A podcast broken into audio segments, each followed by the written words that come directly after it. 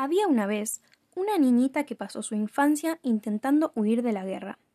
Fadumo y su familia tenían que ir siempre un paso adelante del conflicto armado, por lo que la pequeña Fadumo no podía ir a la escuela. Por lo tanto, no aprendió a leer y a escribir hasta los catorce años. Un día, su mamá le dijo Debes irte del país, llévate a tu hermano y a tu hermana y váyanse. Fadumo sabía que su mamá tenía razón. La zona de guerra somalí era uno de los lugares más peligrosos del mundo para los niños. Cuando por fin llegaron a Finlandia, empezaron a hacer todas las cosas que los niños pueden hacer cuando viven en naciones pacíficas y democráticas.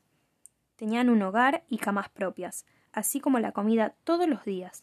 Podían jugar e ir a la escuela, nunca los golpeaban y podían ver a un médico si se enfermaban. Pero Fadumo nunca olvidó Somalia. Ella quería aprender tanto como pudiera y volver a su país para ayudar a su gente a recuperar la paz y la libertad.